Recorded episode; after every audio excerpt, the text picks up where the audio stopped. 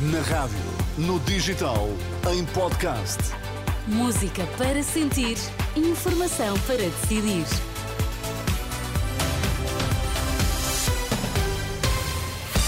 São as notícias na Renascença com a Ana Rita Borda d'Água para já os destaques. Bom dia. Bom dia. Ex-diretor clínico do Santa Maria garante nunca recebeu qualquer pedido para tratar as gêmeas luso-brasileiras, nem da Presidência nem da Secretaria de Estado da Saúde.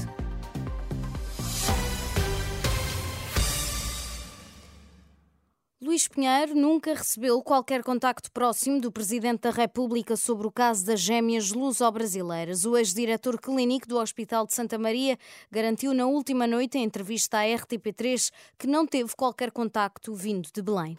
Nunca recebi qualquer contacto do Sr. Presidente da República sobre nenhuma matéria e, e certamente também não sobre esta. E relativamente ao filho do Presidente da República, Nuno Rebelo de Sousa, o senhor teve algum contacto de Nuno Rebelo de Sousa sobre esta, esta situação? Não, nem sei quem é. Uh, conheci agora na televisão quando foi apresentado. Nunca tive nenhum contacto dele uh, em teve, nenhum monte. E teve algum contacto de algum membro da Casa Civil do Presidente da República? Não, não.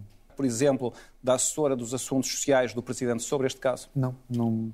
Nem do Sr. Presidente, nem de nenhuma assessoria, nem de nenhum elemento da Casa Civil sobre, sobre esta matéria. Luís Pinheiro garante também que não foi contactado por Lacerda Salles. Eu não recebi nenhum contacto com origem na Secretaria de Estado da Saúde para marcar nenhuma consulta, nem esta, nem nenhuma outra. O ex-diretor clínico do Hospital de Santa Maria garante que os processos de marcação de consultas e de tratamentos nunca são feitos com ordens vindas do exterior, são apenas avaliados com base em dados clínicos. O processo de decisão clínico não é sujeito a influências que não sejam as, as, as razões clínicas subjacentes a essa mesma decisão. Eh, seja neste caso, seja em todos os outros casos. Portanto, eu, enquanto diretor clínico, enquanto médico e os médicos do centro hospitalar onde, onde exerci funções e onde atualmente ainda trabalho, tomam as suas decisões clínicas com base nas características clínicas dos doentes e naquilo que é considerado por eles o mais adequado. Portanto, por essa via, qualquer tipo de eventual influência eh, não, não teria naturalmente consequência.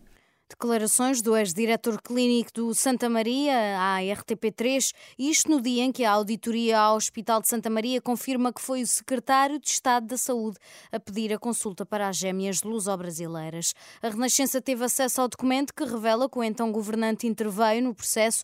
A primeira consulta foi pedida por telefone pelo secretário de Estado da Saúde. Não há referência a nome, mas poderá tratar-se de Lacerda Salles, que tomou posse a 26 de outubro de 2019 quando o processo relativo a este caso ainda estava no Palácio de Belém. O registro não tem a data do telefonema, refere apenas que a consulta foi pedida à direção do departamento. Discutido no Parlamento o projeto de lei do PAN para criar um regime de faltas justificadas ao trabalho por motivo de morte ou assistência a um animal de companhia, o diploma passa por uma alteração ao Código do Trabalho. Durante o debate na generalidade, os vários partidos concordaram na defesa das questões relacionadas com o bem-estar animal, mas com visões diferentes. E o requerimento do PAN baixou à especialidade sem votação para que possa prosseguir a discussão entre os vários grupos parlamentares. Esta quinta-feira, o Banco Central Europeu anuncia se mantém as taxas de juros nos níveis atuais, após uma descida da inflação homóloga para 2,4% no mês passado, já perto do objetivo de 2% definido pelo Banco Central Europeu. A mudança de tom tem sido visível. O Papa Francisco renovou esta quarta-feira o apelo a um cessar-fogo humanitário imediato na faixa de Gaza e pediu a todas as partes envolvidas que retomem as negociações e façam chegar ajuda humanitária à população palestiniana. De acordo com o Ministério da Saúde, tutelado pelo Hamas, mais de 18 mil pessoas foram mortas na faixa de Gaza pelos bombardeamentos israelitas desde o ataque contra Israel a 7 de outubro. O Papa pediu ainda a libertação imediata de todos os reféns e não se esqueceu de fazer também um apelo à paz na Ucrânia.